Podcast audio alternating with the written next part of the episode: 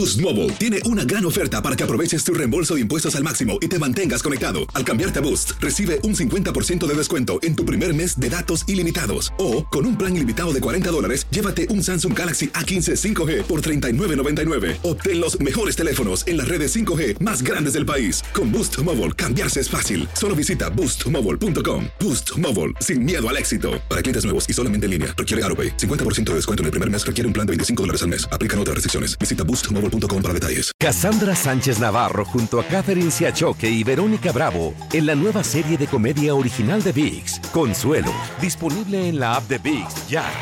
Univisión Reporta es un podcast de euforia.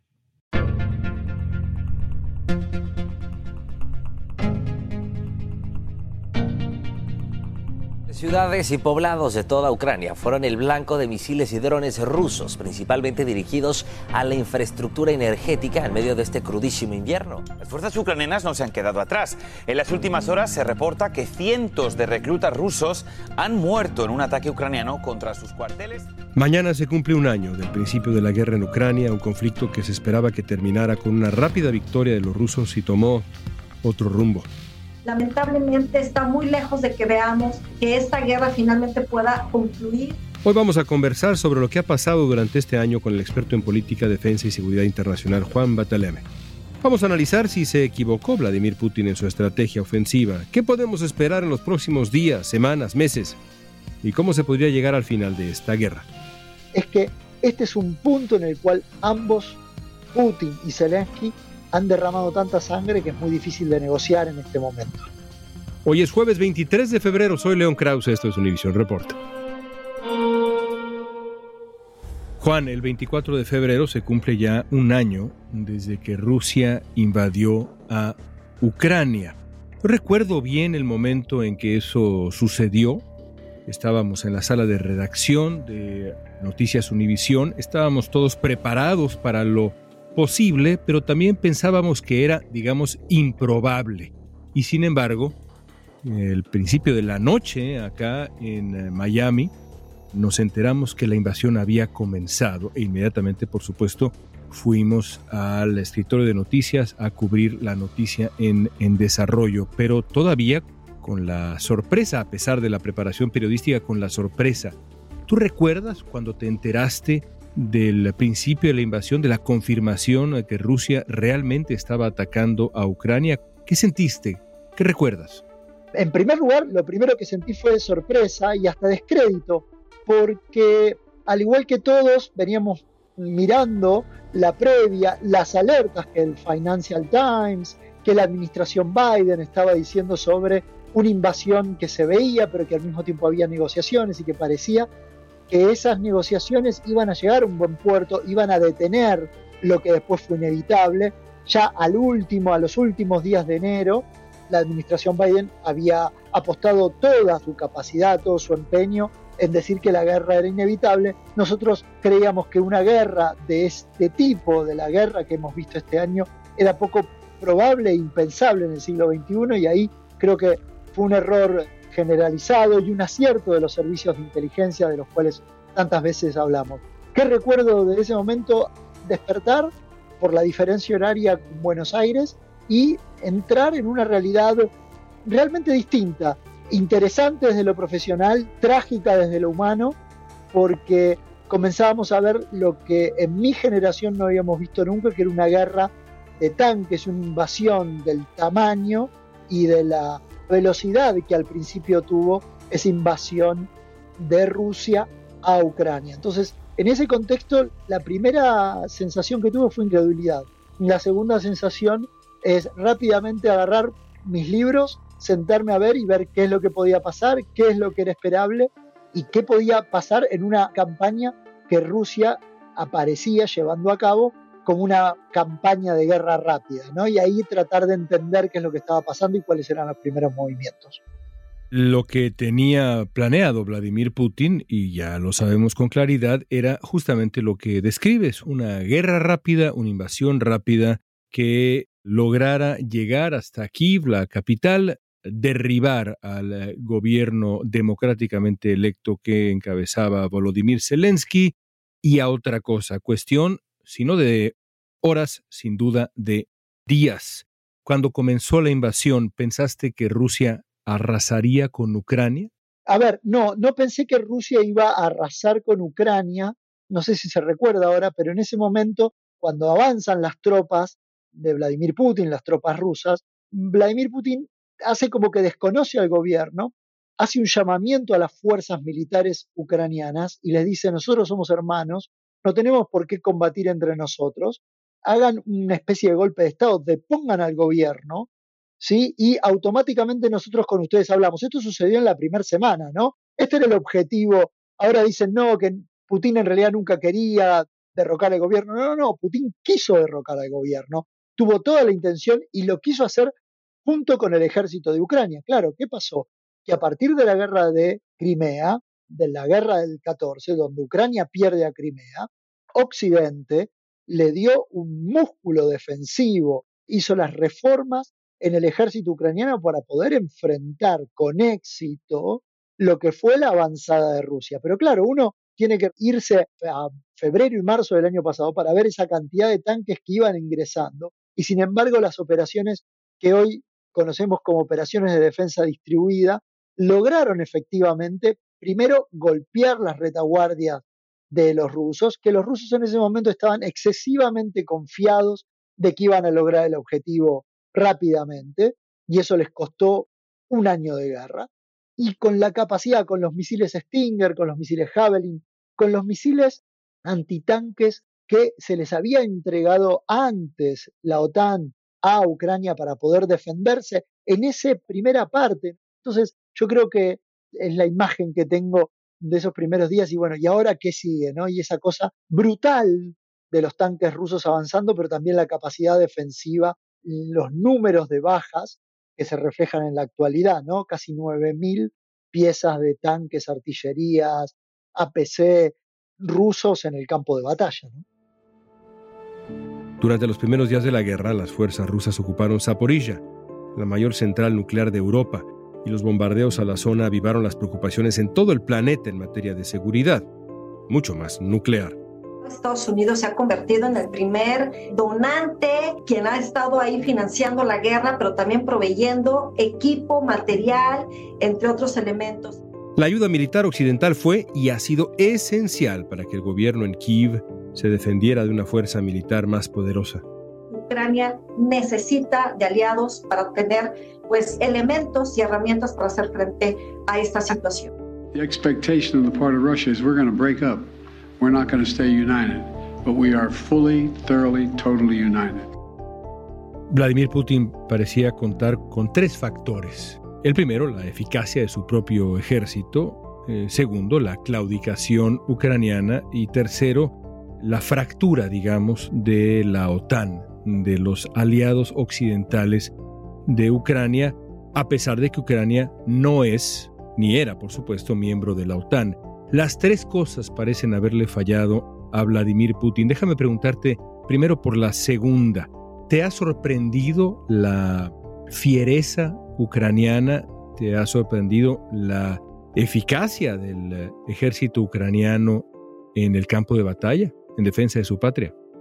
No, la verdad que no sorprendió ¿Sabes por qué? Porque Ucrania venía de una derrota efectiva en el 2014. Una derrota, yo te diría, humillante cuando fue la toma de Crimea, que fue una operación rápida, de movilidad, de objetivos bien establecidos, bien claros, bien concretos y de reforzamiento de lo que fuera que se fuera a tomar, ¿no? De la península de Crimea. Y Ucrania salió realmente con una derrota pocas veces vistas. A partir de ahí el ejército ucraniano hizo lo que tenía que hacer, no hay nada más aleccionador que la derrota, dice un gran estratega y académico que se llama Edward Ludwig, ¿no? En su libro Parabellum, él explica que la victoria te vuelve cómodo y no te obliga a repensar tu estrategia, mientras que la derrota te obliga a pensar todo. Eso fue lo que hizo Ucrania. Ucrania fue asistido efectivamente por los Estados Unidos, por la OTAN en general, con equipamiento que ellos llamaban defensivo. ¿Por qué? Porque en algún punto sabían que lo que se había iniciado en el 2014 no había terminado en el 2014 y que tampoco va a terminar en el 2023. La Ucrania, creo y entiendo que si bien Zelensky tiene una tremenda necesidad de decirle a su pueblo que van a recuperar toda Ucrania. No estoy tan seguro de que puedan recuperar toda Ucrania a hoy, a las capacidades y a lo que los rusos han aprendido también de sus derrotas tácticas, ¿no? Y de haber perdido Gerson, de haber tenido que reagruparse, de haber tenido que generar nuevamente músculo como esta movilización de 300.000 hombres. Pero déjame decirte una cosa más. Esta idea de que Ucrania puede recuperar territorio es lo que ha llevado, junto con las bajas obviamente materiales que ha tenido, a, a Occidente a doblar la asistencia a Ucrania. Es que este es un punto en el cual ambos, Putin y Zelensky, han derramado tanta sangre que es muy difícil de negociar en este momento. Algunos funcionarios del gobierno estadounidense están diciendo que lo que está ocurriendo en las últimas horas en este país son actos que no tienen justificación. De acuerdo con un análisis publicado en eh, PBS, el presidente ruso Vladimir Putin está ansioso por conseguir algún éxito en el campo de batalla para conmemorar el aniversario de su invasión este 24 de febrero. Lo que estamos viendo es que vamos a cumplir ya un año en guerra y lejos de que se despresurice, lejos de que consideremos que pronto pudiera haber un acuerdo de paz, es todo lo contrario. Para contrarrestar la ofensiva rusa, los aliados continúan enviando ayuda a Ucrania. Noruega se convirtió en uno de los principales donadores al donar 7.300 millones de dólares en un paquete de ayuda plurianual. ¿Se equivocó Vladimir Putin en su estrategia de ataque?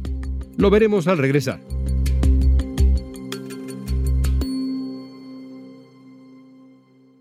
Boost Mobile tiene una gran oferta para que aproveches tu reembolso de impuestos al máximo y te mantengas conectado. Al cambiarte a Boost, recibe un 50% de descuento en tu primer mes de datos ilimitados. O, con un plan ilimitado de 40 dólares, llévate un Samsung Galaxy A15 5G por $39.99. Obtén los mejores teléfonos en las redes 5G más grandes del país. Con Boost Mobile, cambiarse es fácil. Solo visita boostmobile.com. Boost Mobile, sin miedo al éxito. Para clientes nuevos y solamente en línea, requiere AroPay. 50% de descuento en el primer mes requiere un plan de 25 dólares al mes. Aplican otras restricciones. Visita boostmobile.com para detalles. Cassandra Sánchez Navarro junto a Catherine Siachoque y Verónica Bravo en la nueva serie de comedia original de VIX, Consuelo, disponible en la app de VIX ya.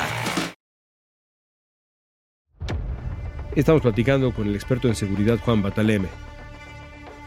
Cuando uno regresa a esos eh, primeros días de la guerra, e incluso a los meses anteriores, y repasa el escenario internacional, sobre todo en Occidente, se da cuenta que había ciertas condiciones que quizá Vladimir Putin pensó que podía aprovechar, una transición política muy complicada en Alemania, un Joe Biden que enfrentaba un problema, digamos, de impopularidad y de debilidad política, inestabilidad también en Gran Bretaña, Emmanuel Macron que enfrentaba elecciones muy complicadas, en fin, la lista es muy larga. ¿Crees que Putin pensó que su trabajo como invasor se vería facilitado, dada una supuesta fractura que él quizá leyó en la estructura occidental y que al final evidentemente no resultó esa lectura de Putin la correcta. Coincido plenamente con tu mirada.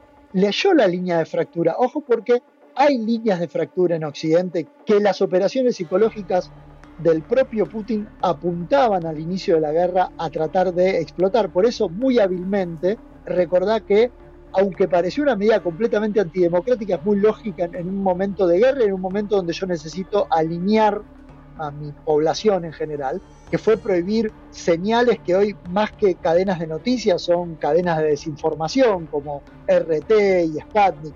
Recordemos eso, que fueron medidas impopulares, muy cuestionadas, pero también porque se sabía que iban a apuntar justamente a generar esta mayor grieta en Occidente.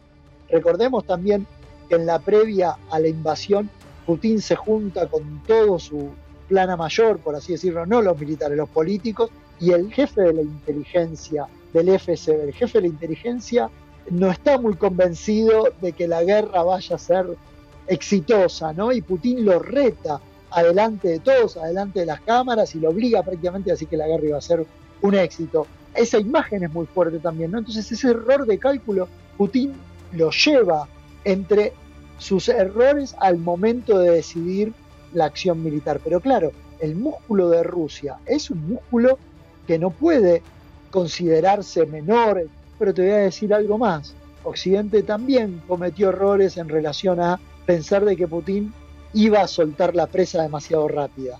Las sanciones tuvieron un efecto menor al deseado, las entregas de armas constantes y sonantes a Ucrania hicieron que Putin quisiera ir más aún a la guerra y que hoy presente hable de guerra, ya no hable más de operación especial militar y que diga que está en guerra con Occidente. Y esto lo hemos hablado muchas veces, ¿no? ¿Cuál es la delgada línea roja en la cual Putin diga, bueno, si ya estoy en guerra con Occidente de forma indirecta, pasemos a tener una guerra directa, ¿no? Y este es uno de los grandes interrogantes para este año y que fue un gran interrogante para el año pasado, el 2022.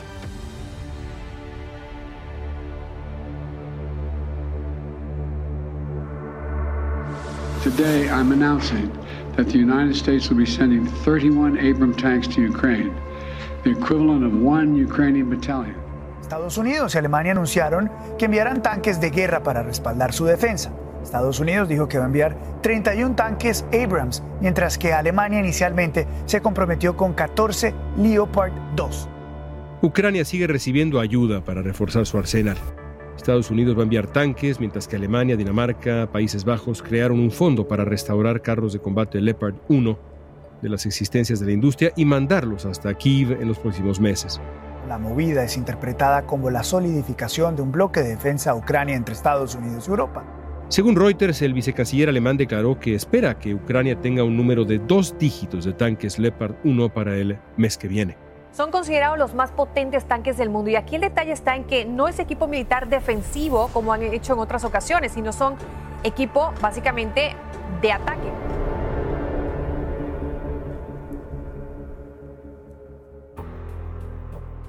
Hablemos ahora precisamente de lo que sigue en esta guerra. El presidente ucraniano Volodymyr Zelensky ha insistido en la necesidad de contar con más armamento quiere incluso aviones. Los expertos sugieren que esta insistencia de Zelensky, aunque tenga cierta razón de ser para defender a Ucrania, podría abrir el conflicto a algo mucho más grave y mucho más grande. Por el otro lado, Vladimir Putin evidentemente está en una situación que no esperaba, pero las sanciones no han debilitado a Rusia como también quizás se pensaba, como ya sugerías tú. ¿Qué escenario ves en los próximos meses en este equilibrio de fuerzas que describías ya entre Ucrania, Occidente, Rusia, ¿qué ves en los próximos meses? Rusia puso en juego sus reservas. ¿Qué capacidad tiene Rusia que Ucrania tiene ya muy limitada y muy dañada? La capacidad de trasladar hombres que estaban en la retaguardia, movilizar personal, movilizar gente y ponerla en el campo de terreno. Putin hizo una primera movilización de 300.000 hombres y puede extender esa movilización hasta en lo inmediato, en el próximo año, hasta un millón de personas más. Lo segundo que se ve, la idea de que empiece a aparecer armamento occidental como los tanques y eso eventualmente de pie para que incorporen aviones. Se habla mucho de las dotaciones de los aviones, los F-16, los Fighting Falcon, que vayan a nutrir el arsenal ucraniano justamente para poder luchar con lo que Rusia tiene en la reserva y con lo que se sabe ahora de que China también al principio le permitió a Vladimir Putin de esquivar ciertas sanciones y permitió evitar ciertas sanciones. Y dada el grado de, como China dice, el grado de belicosidad que la administración Biden tiene para China, los chinos se justifican, han empezado a generar los vínculos suficientes para poder dotar de la cantidad de artillería extra que Putin necesita, que se suba a las dotaciones de drones, munición merodeadora, que son estos drones mal llamados suicidas. Algunos dicen que de pronto los rusos están atacando con más fuerza para ganar espacios que les sirvan para generar una suerte de diálogo que lleve de alguna manera a un acuerdo de paz. La noche del Año Nuevo, Rusia lanzó 32 eh, misiles y drones de combate iraní contra la capital. Esto es una demuestra que Rusia no quiere negociar la paz. Y además Rusia tiene hoy una legitimidad, puede sonarnos raro, pero hoy en lugares de África y en lugares de Asia, también Rusia cuenta con más apoyo que el que cuenta Ucrania. ¿no? Entonces, el escenario que veo es en este contexto de guerra, de desgaste, no veo una negociación a menos que sea como una táctica dilatoria, ¿no? Pero en principio no hay espacio para negociación en este momento. Ojalá me equivoque, porque cada minuto, día que pasa, es sangre de los dos lados que corre. El presidente de Bielorrusia se ha sumado a los aliados de Vladimir Putin. Luego de una reunión entre ambos líderes, Lukashenko declaró que su país está dispuesto a fabricar aviones de asalto rusos. En Bielorrusia hay fábricas de armas y de componentes para aviación y según Europa Press, con el apoyo técnico de Rusia van a producir esos aviones de combate. Ahora te colocaré para terminar en un escenario complicado, porque saber a ciencia cierta lo que te voy a preguntar es imposible, pero me interesa que nos compartas en Univisión Reporta tu opinión. Si dentro de un año estamos aquí, como yo espero que estemos hablando de la guerra entre Rusia y Ucrania, y digo que espero que estemos hablando de ella porque pase lo que pase, será interesante aunque la guerra concluya mañana, ¿crees que cuando estemos aquí dentro de un año estaremos hablando de una guerra activa? El deseo mío es que no. La realidad nos demuestra hoy que en el corto plazo, en los próximos meses, la parte política se está definiendo en el campo de batalla. ¿Y qué es lo que ha demostrado Rusia? Es que tiene la capacidad de poner más hombres y más equipamiento en el campo de batalla y Ucrania empieza a encontrar los límites de lo que puede poner en términos de hombres y en términos de equipamiento en el campo de batalla. Pero hoy no hay indicios de que esta guerra en los próximos meses vaya a parar. Dicho esto, el riesgo que tenemos y el riesgo que enfrentamos es que la guerra escale.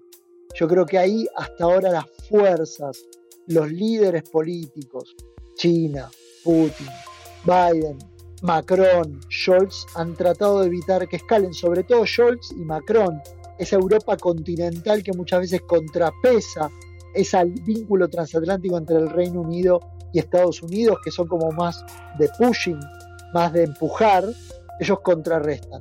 Hoy, si yo te tuviera que responder esa pregunta en breve, es que sí, es altamente probable de que sigamos con un conflicto activo, pero por ahí, viste, con picos de violencia, que eso bien podría considerarse como un escenario posible. Juan, como siempre, es un placer escucharte. Gracias por compartir este análisis con nosotros y nos escuchamos seguramente muy pronto. Gracias. Muchas gracias a ustedes. El presidente de Ucrania, Volodymyr Zelensky, descartó la posibilidad de ceder parte del territorio de su país para llegar a un posible acuerdo de paz con Rusia. El presidente ucraniano dio una entrevista a la BBC con motivo del aniversario de la invasión rusa y declaró que ceder territorio significaría debilitarse como Estado. Zelensky agregó que Ucrania puede seguir resistiendo el avance ruso, pero para lograrlo de verdad necesita más ayuda militar.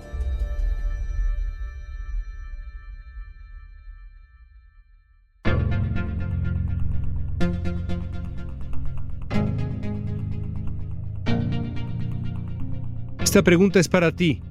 ¿Cuándo y cómo concluirá la guerra en Ucrania? Usa la etiqueta Televisión Reporta en redes sociales. Danos tu opinión en Facebook, Instagram, Twitter o TikTok. Escuchaste Univisión Reporta. Si te gustó este episodio, síguenos y compártelo con otros. En la producción ejecutiva, Olivia Liendo. Producción de contenido, Milis Supan. Asistencia de producción, Natalia López y Waleska Mansi. Booking, Soía González. Música original de Carlos Jorge García, Luis Daniel González y Jorge González. Soy León Krause, gracias por escuchar Univisión Reporta.